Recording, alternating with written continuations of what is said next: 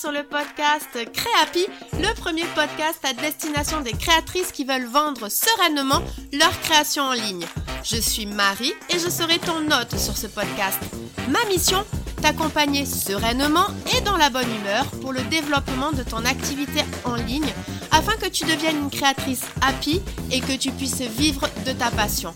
Communication en ligne, réseaux sociaux, boutique en ligne, organisation, stratégie de vente, tous les meilleurs conseils te seront donnés et décryptés. Alors installe-toi confortablement et c'est parti pour l'épisode du jour. Hello hello et je suis ravie comme toujours de te retrouver dans ce nouvel épisode de Créapi. Un épisode où je ne serai pas seule dans tes oreilles puisque je reçois Alizé du studio Toudobem. Je suis particulièrement heureuse d'accueillir Alizé sur cet épisode car en plus de savoir qu'elle fait un très bon travail, c'est aussi une amie entrepreneur avec qui j'échange depuis de nombreux mois et nous partageons énormément de valeurs en commun et une manière de travailler similaire. Donc il était évident pour moi de recevoir Alizé sur ce podcast. Et alors, de quoi allons-nous te parler dans cet épisode? Eh bien, nous n'allons pas parler d'Instagram, ni de site web, ni même d'identité graphique, mais nous allons te parler de packaging produit. Et même si ça te paraît assez précis comme sujet, écoute bien cet épisode jusqu'au bout, car tu vas découvrir qu'aujourd'hui le packaging est un élément à part entière pour ta communication et qu'il est là pour t'aider à vendre tes créations et à te différencier. Je profite de cette introduction pour préciser que suite à un petit problème avec mon logiciel d'enregistrement, l'interview avec Alizé a dû être clôturée plus rapidement que d'habitude, alors désolé par avance si tu trouves que la fin de l'interview est un peu brute, mais pas de panique, ce n'est que la toute fin, donc tout ce qu'Alizé avait à te dire, tous ses conseils sont bien présents dans l'épisode. D'ailleurs, je me tais, je te laisse découvrir l'interview et on se retrouve juste après pour la conclusion. Hello hello Alizé et je suis tellement contente de te recevoir à mon micro aujourd'hui. Je le disais aux auditrices en intro, mais en plus d'être une professionnelle hors pair de ton domaine, nous sommes amis depuis quelques mois j'avais trop hâte que tu nous partages tes conseils, tes petites astuces autour d'un sujet qui peut paraître assez précis, le packaging produit et qui pourtant regorge davantage pour une créatrice. Et c'est exactement ce que tu vas nous partager aujourd'hui. Alors après cette longue intro, comment vas-tu Alizé mais déjà, bonjour Marie. Oui. Je suis trop contente euh, que, que tu me fasses l'honneur de m'interviewer pour ce podcast. Euh, c'est trop cool. Et puis euh, oui, effectivement, euh, le packaging, c'est un peu mon domaine de prédilection que je fais depuis bientôt 15 ans. Waouh. Donc, donc voilà, donc j'ai hâte de te donner toutes mes petites astuces, mes petits conseils et tout ça, et aussi pour tes auditeurs. Bah c'est trop bien. Et alors d'ailleurs, du coup, je, bah, je te propose que tu démarres par te présenter, nous raconter. Tu nous as déjà dit un petit peu que ça faisait un moment que tu étais dedans, mais je suis sûre que tu as un petit peu plus à nous dire. Oui, alors je m'appelle donc Alizé, j'ai 37 ans. Euh, j'ai monté mon entreprise qui s'appelle Toudobem Studio il y a bientôt deux ans. Le temps passe trop vite, j'ai l'impression que c'était hier. Euh, et par rapport à mon parcours professionnel qui va un peu expliquer comment j'en suis arrivée à monter ma boîte. Euh, en fait, j'ai travaillé pendant 12 ans en agence de design packaging à Paris, euh, suite à des études de design industriel. Et euh, donc, j'étais spécialisée en packaging plutôt alimentaire, mais en fait, comme c'était des plutôt petites, moyennes entreprises, on avait un panel de clients bien varié. Donc, j'ai pu un peu toucher à tout et ça, c'était top. Et en fait, est arrivé le Covid, voilà. et du coup, euh, mes aspirations personnelles euh, n'étaient plus en accord avec euh, mes aspirations professionnelles. Et j'avais vraiment envie d'accompagner des marques qui résonnaient et qui étaient en accord avec mes valeurs euh, voilà, perso. Donc du coup, je me suis dit, bah, lance-toi, euh, ouvre ta boîte et comme ça, tu vas pouvoir, entre guillemets, choisir les clients pour lesquels tu as envie de travailler, pour lesquels tu as un coup de cœur, etc. Donc j'ai créé Toudobem. Et aujourd'hui, du coup, j'accompagne les marques, euh, entrepreneurs, TPE, PME sur leurs problématiques d'identité visuelle. Donc pour faire court, mon, mon, mon nom, mon métier, c'est directrice artistique. Mais Mhm. pour faire court, c'est graphiste. Directrice artistique, c'est juste que euh, je prends les problématiques dans leur ensemble. Je réfléchis au positionnement de marque et je fais pas juste un logo en fait. Mm. Euh, donc, je travaille sur l'identité visuelle euh, et aussi sur les packaging quand il y a une problématique packaging et aussi sur euh, toute la communication qu'il peut avoir autour d'une marque, aussi bien print, avec par exemple des flyers, des brochures, des catalogues, mais aussi digital. Euh, donc ça, c'est un peu ta partie aussi, Marie. Mais, euh, mais par exemple, faire un look and feel d'un site internet en collaboration avec un webmaster, ça, c'est aussi dans mes cordes. Et donc l'intérêt de faire ça, c'est que j'aide ces personnes à créer du sens et de la cohérence pour communiquer juste et se démarquer face à leurs concurrents. Et euh, j'aspire à ce que ces marques rayonnent dans le monde et avec fierté. Non, ah, j'adore. et eh oui, et tu vois alors, vous l'avez compris, Alizé a quand même plusieurs casquettes, même s'il y a un objectif de faire briller votre marque. Euh, donc on aurait pu parler d'identité graphique, d'identité visuelle, mais là c'est vrai que j'avais envie qu'on se focus vraiment sur le packaging produit. Et d'ailleurs, je te propose qu'on rentre tout de suite dans le vif de sujet et qu'on reprenne justement un petit peu la définition de packaging. Qu'est-ce que tu mets dedans? Parce que je crois qu'il y avait d'ailleurs une petite nuance aussi que tu voulais apporter, notamment au niveau du terme de packaging. Donc je me tais et je te laisse nous, nous dire ce que tu as à nous raconter là-dessus.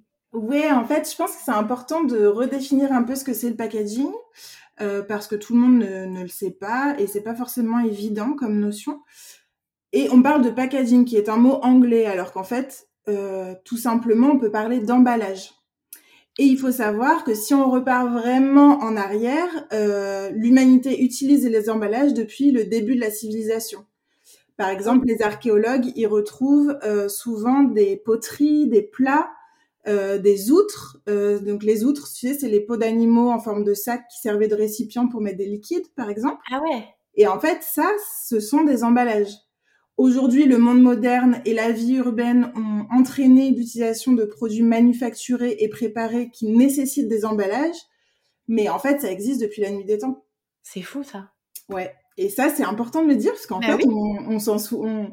Alors le, le packaging est souvent décrié parce que ça crée de la pollution, etc. Mais en fait, on l'utilise depuis euh, la nuit des temps. Mais toi, je suis sûre que tu vas pouvoir nous amener des astuces pour avoir un, packaging je vous en parlerai tout ne vient pas trop justement polluer la planète. Parce que justement aussi, ce qui est intéressant avec euh, avec Alizé, ce qui fait aussi qu'on s'est rencontrés, euh, on, on, a des valeurs communes, on, on, accompagne vraiment les personnes qui ont ces valeurs communes de préserver l'écologie, l'environnement, etc.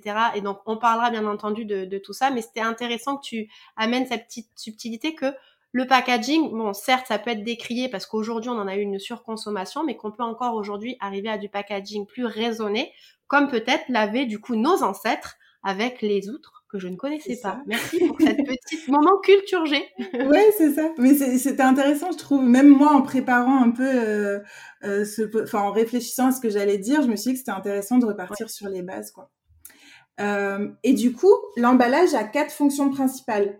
Il contient, il protège, il peut participer au produit et à la toute fin, il véhicule un message.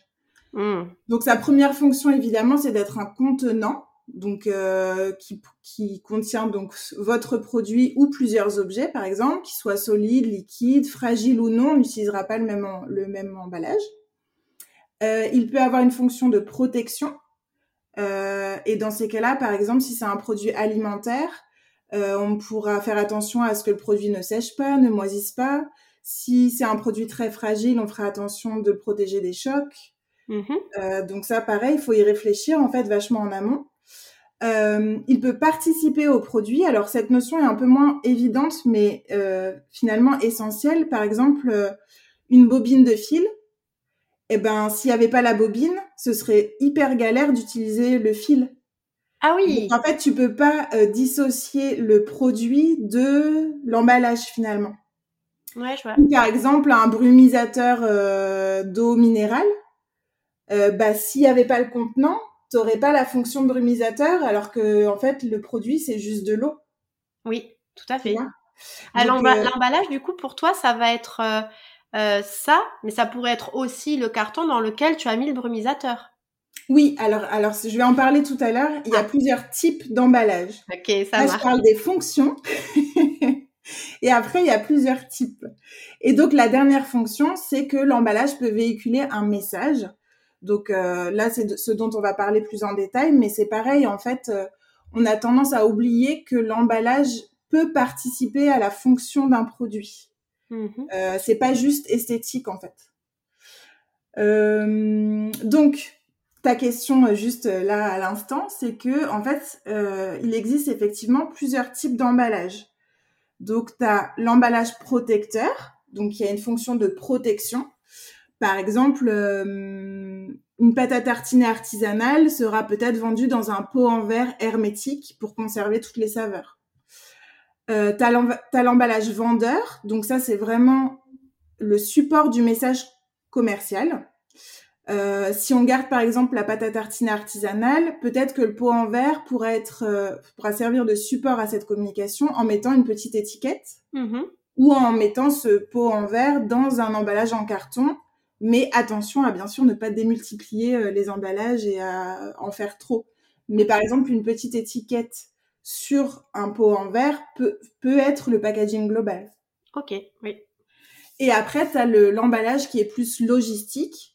Si là, par exemple, euh, il y a de la vente en ligne, euh, il faut faire attention à avoir un emballage qui soit facilement manipulable, stockable, euh, que à la livraison, euh, le produit soit protégé, etc. Et ça, c'est des détails. On, en fait, on pense au packaging beau, esthétique, mais il y a aussi des packaging euh, hyper euh, factuels, logistiques, mm. qui doivent être utiles pour, euh, pour, pour le produit. Quoi. Et en fait, en fait c'est hyper intéressant parce que tu as vraiment décortiqué déjà la, cette notion de packaging avec les fonctions et les plusieurs types. Ouais. Moi, je sais pas si c'est le cas des auditrices, mais déjà, je me mets à leur place, ça me donne aussi des idées de à quoi il faut que je pense pour peut-être l'imaginer et en plus de le faire joli pour que ça vienne renforcer mon identité de marque. Donc vraiment la dernière fonction dont tu parlais. Ouais. Et justement, alors est-ce que tu pourrais nous donner les étapes un petit peu? Moi, j'adore les étapes, hein, ils le savent. Est-ce que tu pourrais nous donner les étapes qu'il faut mettre en place pour euh, le réaliser, le penser, enfin voilà, je sais pas peut-être comment toi tu, tu voulais aborder les choses. Ouais, alors en fait, je pense que ce qui est hyper important de, de mettre en place avant même de réfléchir à l'esthétique, c'est de définir votre besoin réel. C'est-à-dire que si vous vendez dans une boutique ou sur des marchés, par exemple, vous n'aurez pas forcément le même besoin en packaging euh, et vous n'aurez pas forcément besoin d'investir dans un emballage super élaboré. Si vous vendez dans une boutique et que vous n'êtes pas vous-même euh, vendeuse ou vendeur, euh, si c'est un partenaire par exemple, si vous vendez dans une petite boutique euh, qui vend plusieurs marques, euh, là vous aurez besoin que votre produit parle pour vous, puisque vous ne serez pas là pour le présenter.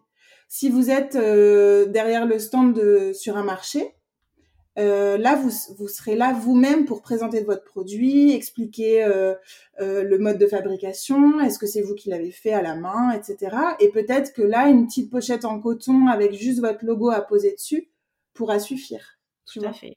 Mm. Donc, il faut bien définir le, le, besoin, en fait, en fonction de euh, comment vous vendez votre produit.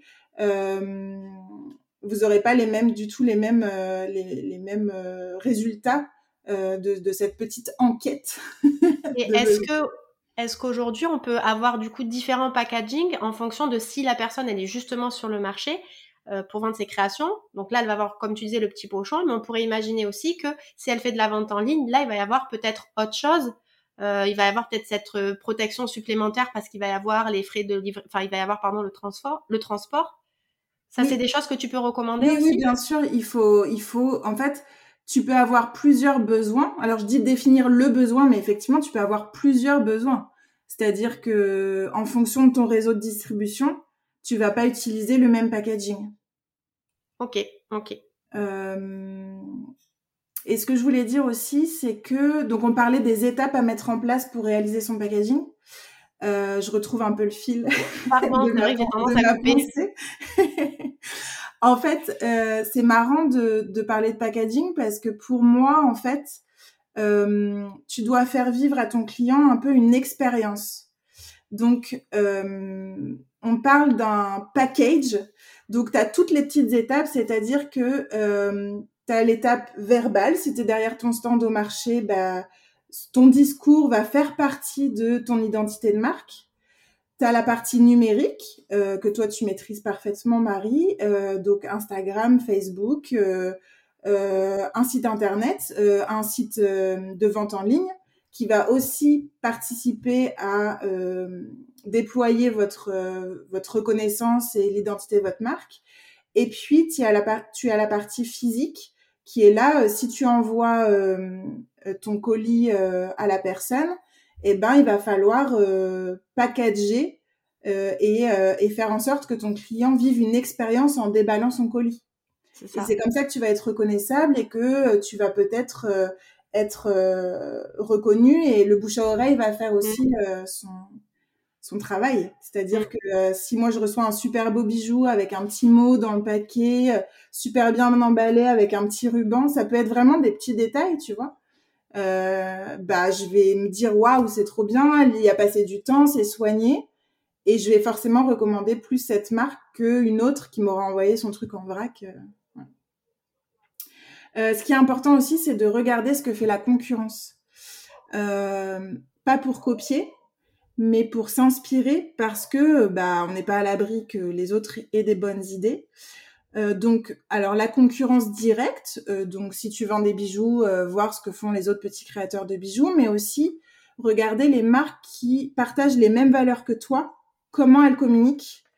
Et euh, alors peut-être que ça va être quelqu'un qui vend des parfums euh, maison, enfin des parfums artisanaux, euh, et toi tu vends des bijoux. Mais si vous avez exactement la, même ligne directrice, bah peut-être qu'elle aura des idées ou il aura des idées que tu auras pas eu et que tu peux adapter à ton à ton produit. Donc ça c'est important de benchmarker. Alors benchmarker, regarder ce que fait la concurrence en français. Moi je passe mon temps à faire ça et en fait, euh, c'est hyper inspirant parce que bah, on n'est pas, on n'a pas la science infuse et d'autres peuvent avoir des bonnes idées, quoi. J'aime bien sur cette, euh, excuse-moi, je me permets de te, couper, sur cette partie de d'inspiration du marché, benchmark euh, slash étude de, de, la concurrence. Regardez aussi ce qui se fait dans les autres pays. Oui, parce que je pense qu'il y a des, alors il y a peut-être des coutumes, des usages un petit peu différents, mais on le sait qu'il y a des pays qui vont être plus sensibles que d'autres à ben, justement tout ce qui est euh, écologie, environnement. Il y a des pays qui sont peut-être un petit peu plus déjà euh, ouvert à ça que la France, même si c'était de mieux en mieux chez nous. Et euh, ça peut être intéressant d'en les voir, je pense à la Scandinavie, et vous savez pourquoi je pense à la Scandinavie, mais euh, voilà, ou même des fois les États-Unis peuvent avoir aussi des idées qui peuvent être intéressantes et qu'on n'a peut-être pas encore forcément bien ancrées chez nous en France. Donc euh, voilà, j'aime toujours bien aussi conseiller d'aller voir ce qui se passe outre Manche et Atlantique. Oui, et Méditerranée. parce que le marché français est assez sage en termes de packaging et suit des codes bien définis, etc. Et dès que tu sors un peu euh, euh, des cases, ben le, client français ne sera pas forcément ouvert à des trucs hyper euh, modernes ou voilà. Après, ça, ça, dépend évidemment du marché dans lequel se situe le produit, mais et les Anglais d'ailleurs sont très forts pour faire des trucs hyper novateurs et hyper esthétique, des choses qu'on voit pas forcément sur le marché français. Donc euh, ouais, les Anglais sont assez forts. Si vous pouvez aller vous inspirer là-bas, cool. Euh, et enfin, euh, il faut vous rapprocher des fabricants en fait. C'est-à-dire ah. que les, alors soit des fabricants enfin, physiques qui ont des magasins ou en ligne, auprès des imprimeurs aussi, parce qu'en fait, ces personnes-là euh, qui créent des emballages euh, qui sont nus, entre guillemets, eh ben, ils vont, en fonction de vos problématiques, vont pouvoir vous conseiller, en fait, euh, des choses auxquelles on n'aura pas forcément pensé. Et même moi, qui pourtant ai un œil accru sur ce qui se fait, j'ai plusieurs partenaires imprimeurs qui me qui m'informent régulièrement des nouveautés sur les papiers, etc. qui m'alerte voilà ouais sur les nouveautés et du coup euh, il faut pas que vous faut, faut pas hésiter à demander des échantillons par exemple ouais, bien. Euh, euh, et, et oui à être conseillé sur tel ou tel type de papier parce que si on vend par exemple des, des, produits alimentaires, ben, il faudra peut-être que le papier soit, même si on veut faire quelque chose d'écologique, l'intérieur de l'emballage va devoir supporter, par exemple, du gras ou quelque chose humide. Il faut pas que ça transperce sur le sur le l'emballage que le client va voir. Donc ça c'est pareil, c'est des choses qui vont pouvoir vous être conseillées par des professionnels en fait. Faut en fait il faut s'entourer. C'est ça, oui. c'est ça. Oui, complètement. pas hésiter à demander. Ils sont là pour ça, en fait. C'est leur taf. Mais c'est une bonne idée l'échantillon. Ouais. Oui, et c'est souvent gratuit d'ailleurs. Hein. Moi, j'ai demandé euh, des, des, des, échantillons de papier à des imprimeurs et ils envoient ça euh, euh, bah, gratuitement à votre adresse et ça vous permet d'avoir vraiment les papiers entre les mains et de pouvoir faire un choix. et pas, en fait, le numérique c'est bien, mais ça a ses limites surtout sur le packaging. Oui. Voilà. Et puis entourez-vous aussi de graphistes. Alors moi ou quelqu'un d'autre, mais en fait, mais en fait ça fait 10, 15, 20 ans qu'on fait ça. Et, euh, et en fait, on a l'œil, euh, on a l'expertise et on pourra euh, forcément euh, trouver des solutions qui seront alignées avec votre marque et vos valeurs. Donc, donc voilà. Et après tout ça, on pourra commencer à travailler le, le graphisme. Oui, voilà. Il y a donc, avant. En fait, il faut réfléchir. Si t'as pas le volume, tu peux toujours réfléchir au graphisme, mais si ça s'applique à rien, à du vide, bah ça n'a aucune utilité. Tu fais les trucs, les choses à l'envers en fait. Mm. Donc, euh, faut bien faire dans l'ordre. C'est ce qu'on a tendance à voir finalement. Tout ce qui est graphique, c'est des sujets qu'on a envie de voir dès le début, souvent, qu'on a envie de faire dès le début.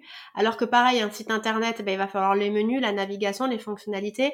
Le feed Instagram, il va falloir savoir de quoi on parle, comment sont les photos. Enfin voilà, il faut effectivement donc euh, avoir cette, euh, ces quatre premières étapes, entre guillemets, donc de définir quel est le besoin, où c'est qu'on vend, comment, pour définir quel type de packaging on va avoir besoin, réfléchir à l'expérience de déballage qu'on veut faire vivre aussi à son client, regarder ce que fait la concurrence et enfin se rapprocher des experts comme les fabricants ou les graphistes pour après, avec tous ces éléments, passer à l'étape de création. Est-ce que j'ai bien résumé tu as tout à fait bien résumé les différentes étapes. ça paraît un peu laborieux comme ça, mais en fait, c'est essentiel. Euh, pour moi, vous pouvez pas, euh, si vous faites appel à un graphiste et que vous savez pas ce que vous voulez faire, alors le graphiste pourra vous conseiller, bien sûr, mais il faut que vous ayez une idée quand même assez précise de ce que vous voulez faire pour euh, gagner du temps, en fait, tout simplement. Et, donc, ce travail en amont est essentiel. Exactement, et indispensable. Tout à fait. Ok, alors maintenant qu'on a bien nos quatre étapes, peut-être que là, les créatrices, ça leur donne un petit peu plus envie d'y aller, mais il y a peut-être encore une petite résistance parce que je me dis qu'il y en a quelques-unes qui doivent se dire, oui, mais est-ce que c'est si important pour moi de travailler mon packaging produit? Là où on s'imaginerait plutôt que c'est pour Evian ou Coca-Cola qui vont vraiment travailler là-dessus, alors que finalement, est-ce que c'est pas important pour tout le monde, même pour une indépendante? Oui, moi je pense que c'est hyper important parce que c'est l'emballage qui va véhiculer les, valeurs de votre marque en fait, votre image, vos valeurs. Euh, alors encore une fois, si vous vendez sur un marché par exemple de petits créateurs, vous, vous n'aurez pas forcément besoin d'un packaging super élaboré, mais quand même en fait, euh, le petit pochon en coton euh, upcyclé euh, avec votre petit stamp logo dessus, bah c'est quand même euh, comment dire, c'est quand même ce qui va véhiculer euh, les valeurs de votre marque. Et euh, si on part d'un packaging un peu plus élaboré, par exemple, le, type de papier, le matériel utilisé, les couleurs, le wording. Alors, quand je parle de wording, c'est les mots choisis que vous allez mettre sur votre emballage. bah, en fait, si vous parlez, si vous êtes une entreprise plutôt luxe ou un petit artisan créateur, vous n'allez pas du tout utiliser les mêmes mots, les mêmes papiers, etc. Donc ça, c'est une, étape euh, super importante et, euh, et c'est pour ça que c'est important d'y réfléchir un peu en amont. Euh, alors, si vous avez déjà créé votre identité avec un graphiste, normalement, vous avez déjà dû survoler un peu euh, ces valeurs-là, puisqu'il a dû, s'il a bien fait son travail, vous faire peut-être un mood board qui a permis de bien définir votre univers, vos valeurs, les mots-clés qui vous représentent, qui représentent la marque, euh, les choix des couleurs, etc. Donc ça vous donne quand même une orientation sur ce vers quoi vous allez devoir vous diriger. Euh, et ce qui est important aussi, c'est que si vous n'avez pas de boutique physique ou si vous ne faites pas de marché, l'emballage, comme je le disais un peu avant, c'est le premier contact physique avec le consommateur en fait et c'est la première chose qu'il perçoit de votre produit. Donc si c'est artisanal, luxe, euh, si c'est euh, quelque chose qui est pas cher, qui est au, euh, au, contraire très qualitatif, qui est traditionnel ou moderne, ben, en fait, le produit va confirmer ses valeurs si le message est cohérent et juste. Par exemple, si on prend l'univers du parfum, un parfum Chanel n'aura pas du tout le même packaging qu'un parfum artisanal fabriqué à Grasse, par exemple. Oui. Alors que c'est le même produit. Oui, mais la valeur est différente. La valeur est différente, en fait. Euh, le, parfum de Grasse, il va jouer sur le côté artisanal, sur les fleurs récoltées, je sais pas où, euh, à Grasse, autour de Grasse, en Provence, etc. Le parfum Chanel, il va plus euh, peut-être travailler sur le côté sensoriel, le toucher du carton quand vous déballez votre votre parfum, puis le côté très luxueux. Voilà, donc on a le même produit, mais on n'a pas du tout les mêmes valeurs de marque. et ce qui est très important aussi, c'est ce que je disais un peu tout à l'heure, c'est que cet emballage va participer à la fidélisation de votre clientèle. C'est-à-dire que dès l'ouverture du colis, si vous ajoutez par exemple un petit mot, euh, que le produit est emballé avec soin, que vous avez fait peut-être une petite mise en scène de votre produit à l'intérieur, ben vous n'aurez pas du tout le même impact, comme je le disais, si euh, le truc est mis en vrac dans un carton. Mm. Euh, voilà. Euh, donc, je pense que le packaging participe à l'expérience d'achat et que c'est ce qui va faire que le consommateur se souviendra plus facilement de votre marque. Voilà. En fait, dans ce que tu viens de dire, ce que je trouve aussi hyper intéressant, c'est le côté, c'est le premier contact physique avec votre produit, surtout pour les personnes qui font de la vente en ligne. Oui. même si on fait des stories Instagram, on connaît la personne, mais on n'a jamais vu le produit. Et euh, même si c'est pas le produit tout de suite, euh, sans parler forcément peut-être d'un packaging euh, contenant, mais c'est vrai que tout de suite il va, il va déjà y avoir un début d'expérience et on le sait aujourd'hui pour pouvoir avoir une belle expérience client, pour que les gens reviennent chez nous, qui parlent de nous. Ça part en fait du début, c'est-à-dire de la story Instagram aux réponses des DM, jusqu'à le, le support client si on a des soucis, en passant par j'ouvre mon, colis, j'ouvre mon produit et j'ai déjà une expérience qui commence là. Donc, euh, et, c'est ce qui va justement venir nourrir toute la fidélisation dont tu parlais. Donc, euh, oui, complètement. Et, bien sûr aussi de venir renforcer l'identité de, la marque avec ce que tu disais sur les valeurs, etc. Il faut pas être du coup euh, complètement en opposition avec ces valeurs. Il faut que ça vienne soutenir ces valeurs plus qu'autre chose. Mm. En fait, il faut, pour moi, il faut de la cohérence c'est-à-dire que euh, une image de, de marque, c'est quelque chose qui est global. Si tu es cohérent sur tous tes supports, euh, en fait, tu gagnes en visibilité, en efficacité. Je sais pas moi, si euh, ta couleur principale c'est le vert et que tu vas avoir un petit ruban vert euh, qui va entourer ton euh, ton produit ou ou tu vas écrire avec un crayon vert sur une carte vierge, tu vois. Enfin, c'est c'est vraiment pas cher pour le coup, ça, tu vois, t'achètes juste un crayon d'une couleur. Bah, en fait, dans la tête du consommateur, il se dit, bah, ok, telle marque, c'est le vert, elle a mis son petit ruban, euh, elle a mis un petit mot, ou t'es allé ramasser euh, trois pâquerettes euh, dans la forêt, tu vois. Ouais. Et, tu les as fait sécher, et ça, ça coûte que dalle. Enfin, c'est, c'est, en fait, tout est, pour moi, tout est dans le détail. Et c'est ça qui va faire que ta, ta marque sera reconnaissable en fait, dans le détail et qu'elles sont en cohérence avec l'identité graphique qu'aurait pu travailler, enfin l'identité de ta marque avec les valeurs et tout ça. Tout à fait. Oui, oui, en fait, c'est global, quoi, tout simplement. J'aime beaucoup l'exemple du, du petit mot écrit sur la couleur verte, par exemple, peut suffire. Parce que justement, j'avais une question concernant le, le, tarif. On peut imaginer que le packaging, ça coûte cher. Je me dis que c'est peut-être euh, le bon moment d'en parler. Euh, Donc je sais, je, je, sais. Alors oui, il faut cette phase de réflexion, comme tu le disais, c'est bien d'être accompagné aussi, mais peut-être de déconstruire certaines idées reçues sur le fait que ça peut coûter cher, parce qu'il me semble que tu as des petites astuces. Tu viens de nous en partager une. Est-ce que tu en as d'autres peut-être pour que voir si ouais un, packaging euh, qui peut être aussi bien écologique qu'économique aussi? Ouais. Euh, alors un packaging peut coûter très cher. Ah ben merci. Allez, allez, je refais le podcast. allez, l'autre question, s'il te plaît. Merci. non, en vrai, euh, si tu utilises un super beau papier que tu imprimes en France, que tu rajoutes, j'en sais rien moi, une dorure, un embossage. Alors l'embossage, c'est par exemple mettre un petit élément en relief mhm. euh, sur ton packaging. Bah, ça fait vite grimper la facture. Ok. Par contre, euh, il y a des solutions qui sont des astuces intéressantes aussi bien économique qu'écologique. Alors, D'abord économique. Moi, ce que j'aime bien et euh, ce que je conseille euh, à mes clients qui sont plutôt des, artisans et qui n'ont pas forcément les moyens d'investir dans des, choses euh, mirobolantes, c'est le système de tampons.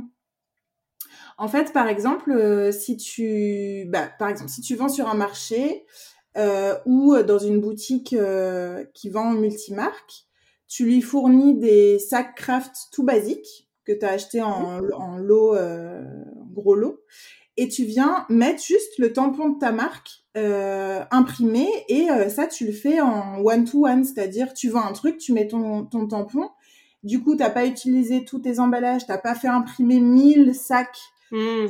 qui vont te rester sur les bras et tu sauras plus quoi en faire parce que, je sais pas, moi, tu auras changé un jour ton logo ou tu auras changé de couleur, par exemple. Je trouve que le tampon, c'est une super solution et d'ailleurs, euh, même sur des petites boîtes, par exemple, si tu vends des bijoux, euh, tu achètes des petites boîtes standards euh, en lot euh, de 1000 et tu viens apposer juste ton petit tampon sur la boîte et tu auras brandé la boîte à, ton, à, ton, ton logo, ce sera ton branding, quoi. Après, peut-être que tu peux choisir une, une boîte d'une couleur ou craft ou ça, c'est des choix qui, qui, qui sont euh, propres à, à ta marque, mais de partir d'un truc standard, pas trop cher, et de le personnaliser facilement, ça c'est chouette. Mm. D'ailleurs, il y a une euh, marque qui s'appelle Atelier Tampon Paris, euh, qui font euh, des tout petits tampons et des très gros tampons. Et je vous invite à aller les voir parce que ils font tout de manière artisanale et euh, spécialisés dans le caoutchouc. Donc c'est la, c'est, ça va être la matière du tampon en fait sur le support bois. Et ah, c'est top ce qu'ils font. Ouais. Je mettrai le lien dans les notes de l'épisode de l'entreprise. Euh, un peu moins écologique mais économique, c'est les stickers. Donc c'est la même fonction que le tampon, c'est-à-dire que tu viens juste à poser un, tu, commandes une bobine de petits stickers ronds par exemple ou rectangulaires, peu importe, où il y a ta marque dessus, bah, tu vas customiser un, produit standard et tu viens mettre ton sticker dessus. Et après, comme je disais tout à l'heure, euh, une simple carte blanche mmh. Euh, avec un petit mot personnalisé où tu auras mis peut-être ton tampon dessus, mais encore une fois, voilà, c'est pas obligatoire. Ou une bobine de ruban de telle couleur qui définit vraiment ta marque, ben en fait, ça peut faire le job. Mm. Euh, après, aussi bien économique qu'écologique, moi j'ai, alors j'adore tout ce qui est végétal, donc euh, tu vas en forêt, tu coupes trois brins d'herbe ou un morceau de lierre ou je sais pas. en fait, ça fait partie de l'expérience, encore une fois, client. Et tu glisses ça euh, dans ton, dans ton, dans ton paquet, ben, c'est chouette, quoi. Ou même une, petite touche de parfum. Parfois, j'ai eu ça, d'ailleurs, dans des, dans des, euh, des marques artisanales. Tu as juste pchité un petit parfum sur ton euh, papier de soie. Ça fait partie aussi de l'expérience qui est plus olfactive, du coup. ne pas, moi, je trouve que c'est important aussi. Alors là, c'est peut-être plus écologique, mais aussi économique, réutiliser des cartons qui ont déjà été utilisés. Mm. Euh, évidemment, si c'est dans les valeurs de votre marque, si vous avez une marque super luxueuse, je suis pas sûre que ce soit la meilleure solution, mm. tu vois. Mais si c'est une marque artisanale, ben peut-être mettre juste un petit sticker qui dit ce carton a été réutilisé pour euh, votre envoi et n'hésitez pas à faire la même chose. Ben, tu crées de la connivence avec tes clients et en fait, euh, il, il t'en voudra pas d'avoir réutilisé un carton, tu vois. Non. Après, ça n'empêche pas de, par contre, de mettre la carte de visite avec le petit détail, comme tu parlais, ou le petit tampon pour le personnaliser.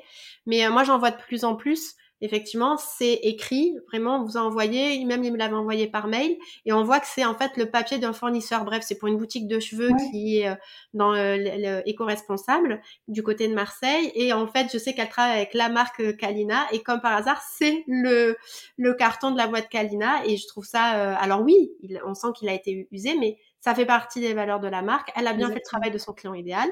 Et je sais, voilà, je suis en phase avec ça. Ça fait partie des valeurs de la marque. Et du coup, je trouve que ça connecte hyper bien. Et encore une fois, ça fait partie de l'expérience. Ouais. Euh, tu as aussi des solutions un peu plus carrées qui, euh, qui, des entreprises qui se montent là, qui font des colis réutilisables. Donc, tu as une marque qui s'appelle Ipli. En fait, c'est des pochettes euh, donc hyper solides qui peuvent, je crois, faire sans aller-retour donc sans en commande. Euh, c'est des, donc je sais pas, c'est un espèce de tissu, j'ai l'impression, avec un zip. Et en fait, le client reçoit ce zip. Alors, à l'intérieur, comme tu le disais, tu rajoutes ta petite carte, un peu ton, ce qui définit ta marque. Et, mais le client peut renvoyer cette pochette gratuitement en la mettant dans une boîte aux lettres.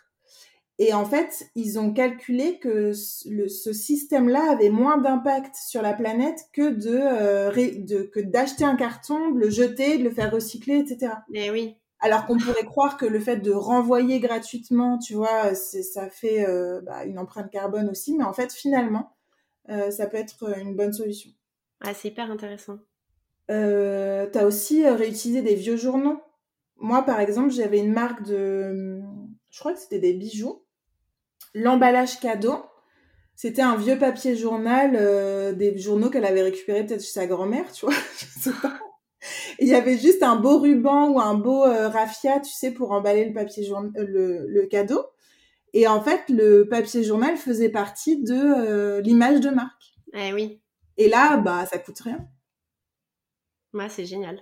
Ouais. Donc du coup, euh, donc as toutes ces solutions-là. Alors attention à pas euh, faire de suremballage non plus. Hein. Faut être le plus efficace possible, mais euh, du coup, ça me permet de d'enchaîner sur les solutions un peu plus écologiques, mais pas forcément économiques. Mmh. pas de souci. Malheureusement, euh, tu as l'utilisation de papier éco-conçu. Euh, et notamment, moi, ce que je préfère, c'est les papiers qui sont fabriqués à partir de déchets de l'agro-industrie. Mm.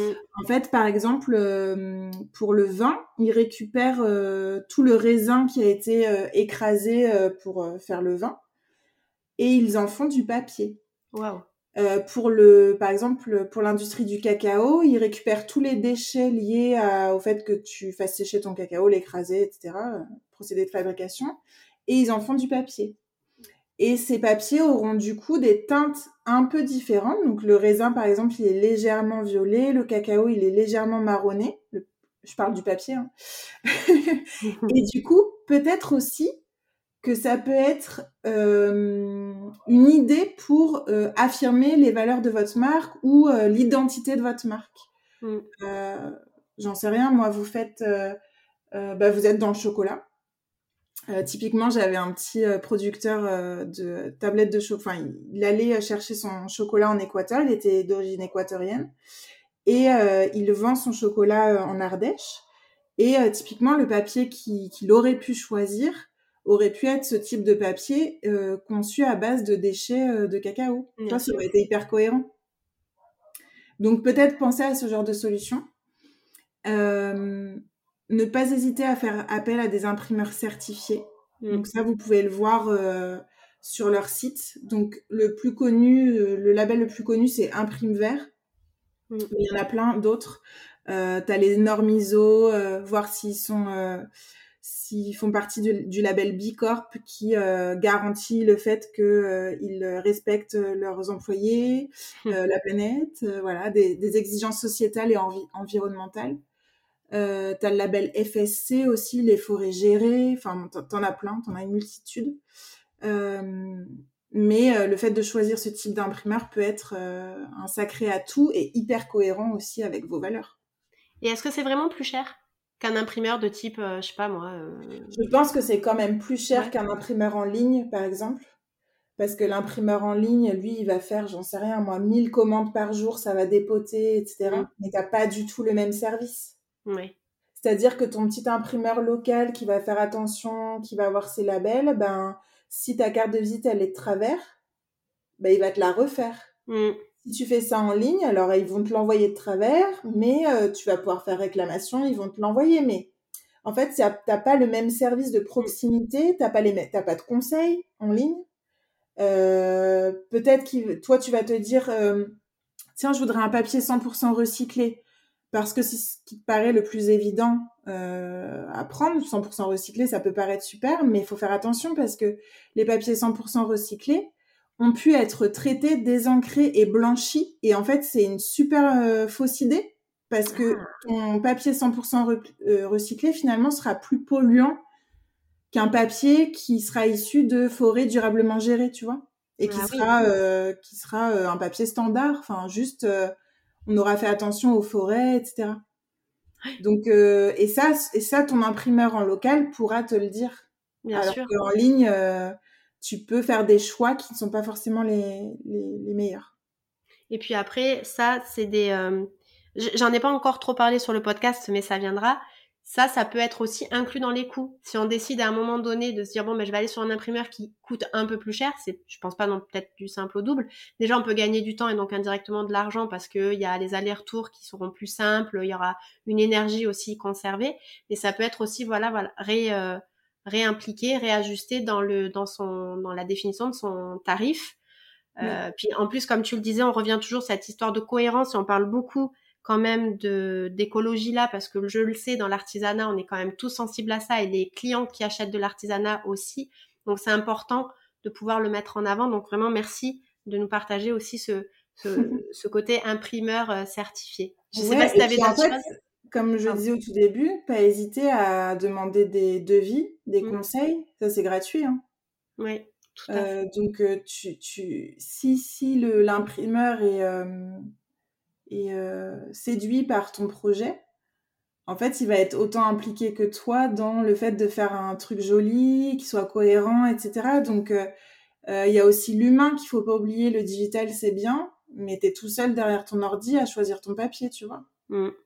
Donc, euh, moi, je privilégie, j'avoue, les, les petits imprimeurs locaux, mais je peux pas tout, tu peux pas toujours, en fait. T'as pas forcément le temps. Alors, évidemment, les temps, pareils, d'impression sont peut-être un peu plus longs, euh, mais ça, c'est des choses qui se prévoient euh, un peu en avance, quoi. Oui.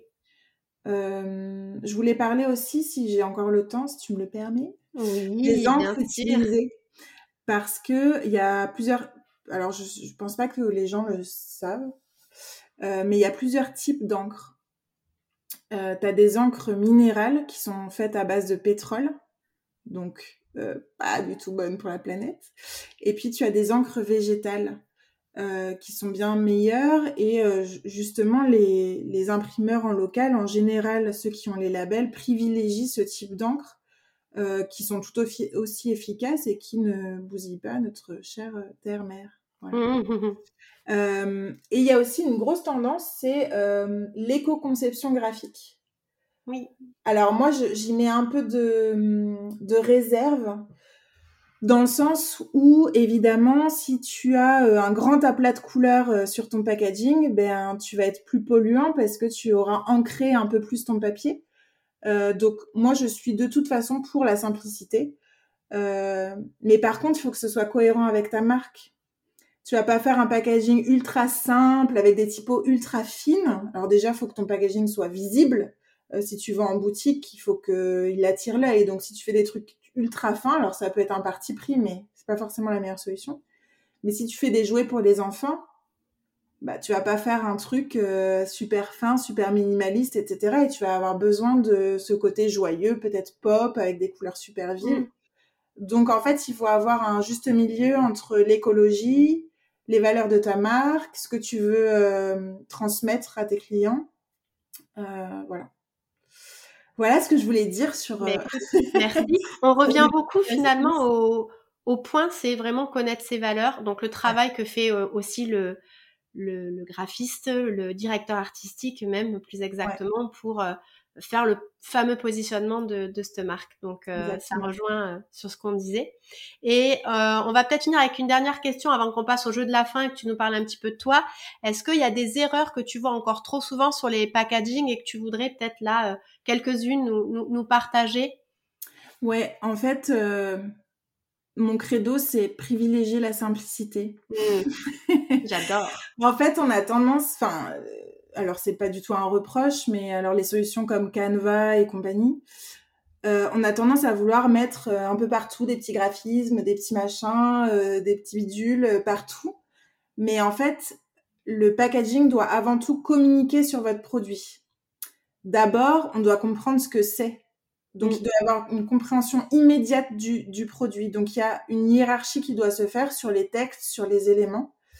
Euh, tu dois aussi pouvoir raconter peut-être en une phrase impactante ce qu'est ton produit. Mhm. Euh, et puis après, éventuellement, peut-être des plus produits comme euh, fabriqués en France, euh, par nos soins. Euh, mais pour moi, tu dois être super simple en fait.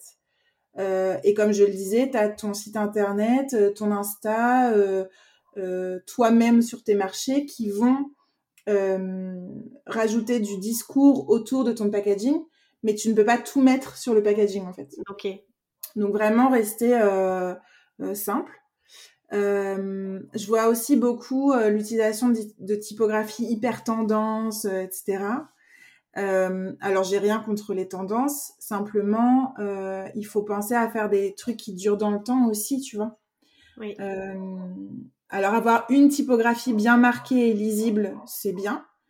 Euh, accompagné d'une typographie plus sobre d'accompagnement, alors avec éventuellement plusieurs graisses, donc euh, tu as gras, médium, ce qu'on voit euh, classique sur les logiciels de traitement de texte, mais deux typos suffisent en fait. Pas démultiplier les codes en fait.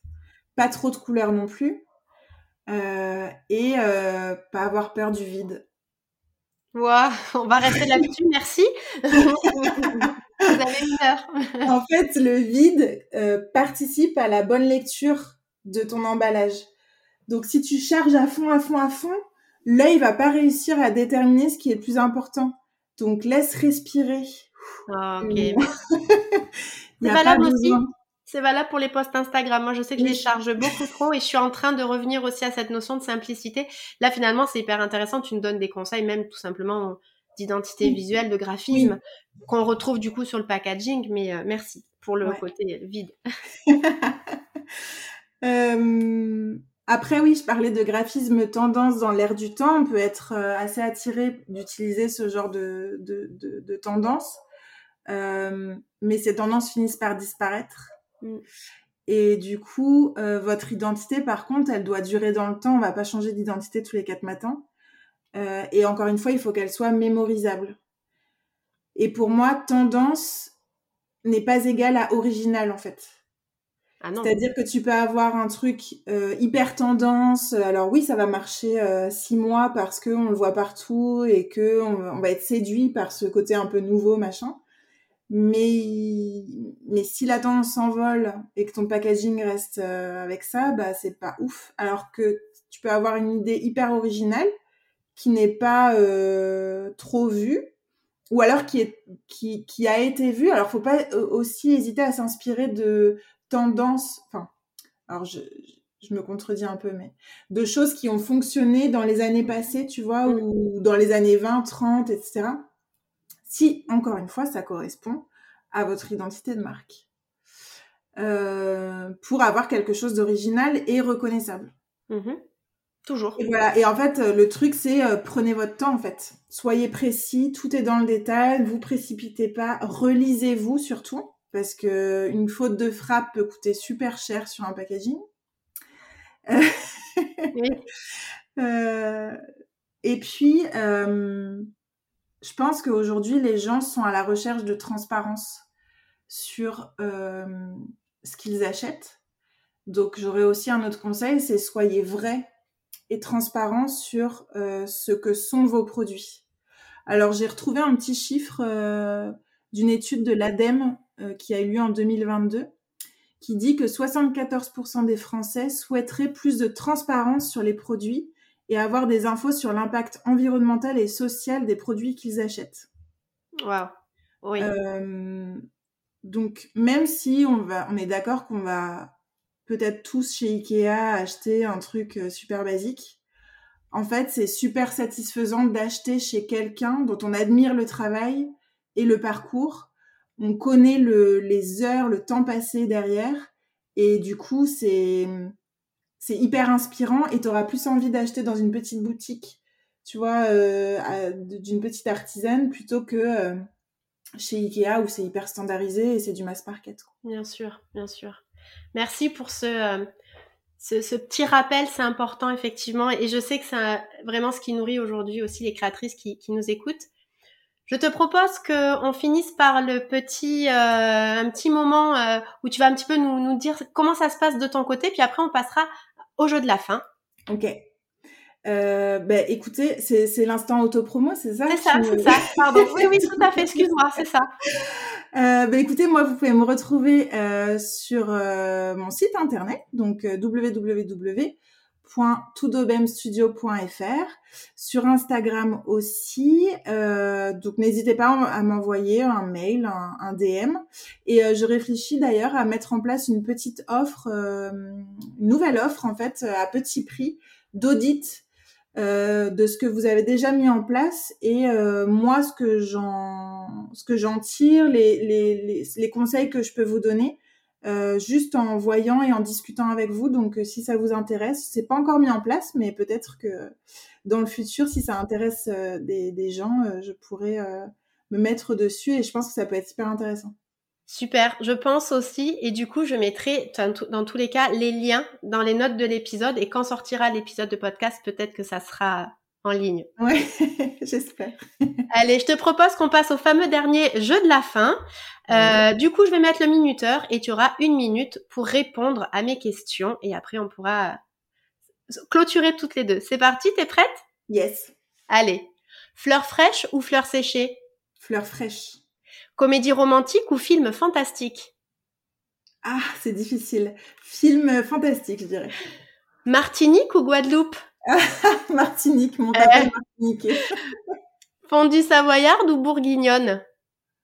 Euh, Bourguignonne. Musique rock ou rap? Rap.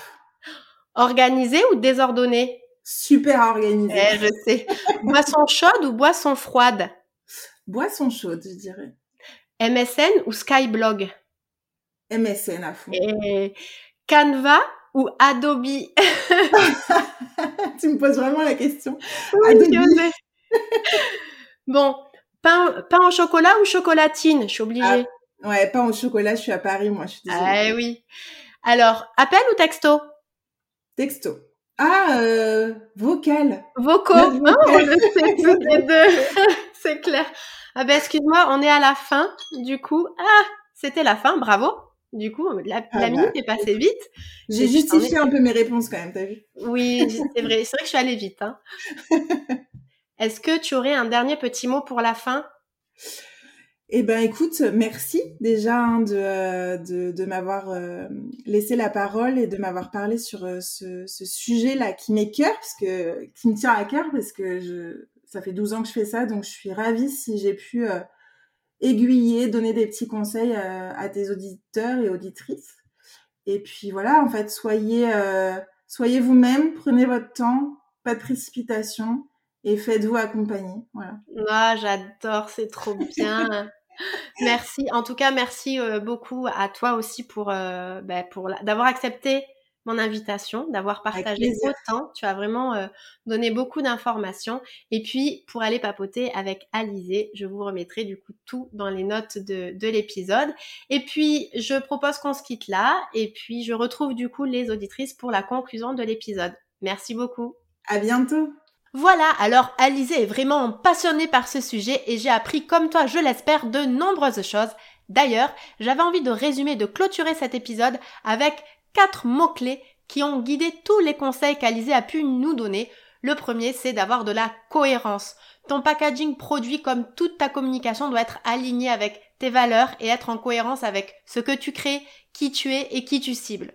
Ensuite, deuxièmement, le détail. Travailler les détails dans ton packaging, mais même pour tout finalement. C'est toujours très intéressant pour amener une expérience client différenciante à ta cible. Troisièmement, mémorisable. Le but aujourd'hui est que l'on se souvienne de toi, ça je le dis souvent sur le podcast, et justement ça passe donc par ton packaging entre autres et les petits détails comme on vient de le voir juste avant, mais important vraiment de travailler une communication et ton packaging pour que tu sois mémorisable. Et enfin, J'adore celui-là, la simplicité. Des fois, la réponse la plus simple est la meilleure. Il n'y a pas besoin de rajouter 15 000 détails, 15 000 fioritures, mais plutôt d'aérer ses attentions, ses détails, pour justement leur donner plus d'importance. S'ils sont noyés au milieu de 15 000 autres attentions, l'impact est dilué et donc moindre. Voilà, j'avais envie de faire ce petit exercice de, conclusion et te laisser repartir avec ces quatre mots-clés pour ta communication et ton packaging produit, la cohérence, le sens du détail, être mémorisable et aller à la simplicité. Voilà, j'espère que cet épisode t'aura plu et que tu repars maintenant avec de nombreuses idées pour les futurs packaging de tes créations. Bien entendu, si tu as des questions, Alizé et moi-même restons disponibles. Toutes nos coordonnées seront dans les notes de l'épisode. Et tu le sais, mais si tu penses que cet épisode peut plaire à une créatrice de ton entourage, n'hésite pas à lui partager. Créapi se fait toujours un plaisir de pouvoir donner des conseils, alors n'hésite pas. D'ici le prochain épisode, je te souhaite une bonne journée, soirée, nuit, selon quand tu m'écoutes, et je te dis à très vite dans le prochain épisode. Salut